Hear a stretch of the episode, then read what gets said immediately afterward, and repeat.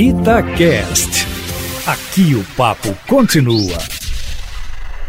Bom dia. Ontem o presidente da República postou um texto que, como não tem autor, eu imagino que seja de autoria dele. Ele se dirige àqueles que saíram para a rua no domingo pedindo intervenção militar. Ele pergunta: aqueles que estão pedindo intervenção do artigo 142 da Constituição, antes devem decidir qual general ocupará a cadeira do capitão Jair Bolsonaro. Depois ele disse: aqueles que pedem AI-5 antes devem mostrar onde está na Constituição o tal dispositivo. Porque a pessoa não tem ideia de que tenha sido o que foi o AI-5, como aconteceu, por quê, coisas que a gente viveu na época lá, o, Marcito Moreira Alves e tal, né, todas essas histórias que não cabe aqui comentar. Toda manifestação é justa, diz o texto postado pelo presidente, garantida em nossa Constituição. Portanto, vão para as ruas.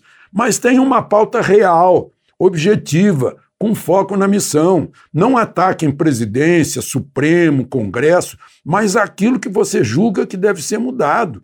Exijam ações, cobrem votações, critiquem sentenças, vocês atingirão os seus objetivos. Né? Depois continua a nota, mas achei importante isso porque ao mesmo tempo ele está dando já uma resposta antecipada para qualquer coisa que surja lá no Supremo, porque entraram, a oposição entrou com um pedido, e o ministro Alexandre de Moraes mandou abrir investigação para saber se tem políticos incentivando um golpe de Estado ou algo assim. Bom, só para lembrar, nós temos se não me engano, 40 mil leitos de UTI no Brasil. O mundo todo está com ocupação de 56.673 leitos. Ou seja, a gente está com tranquilo. Outra coisa, o número de mortes, né? 165. Antes foi 166. Está estabilizado, né? Antes foi 115, 113, 206, 188. Não há o crescimento exponencial que os torcedores de coronavírus, os aliados do coronavírus estavam desejando.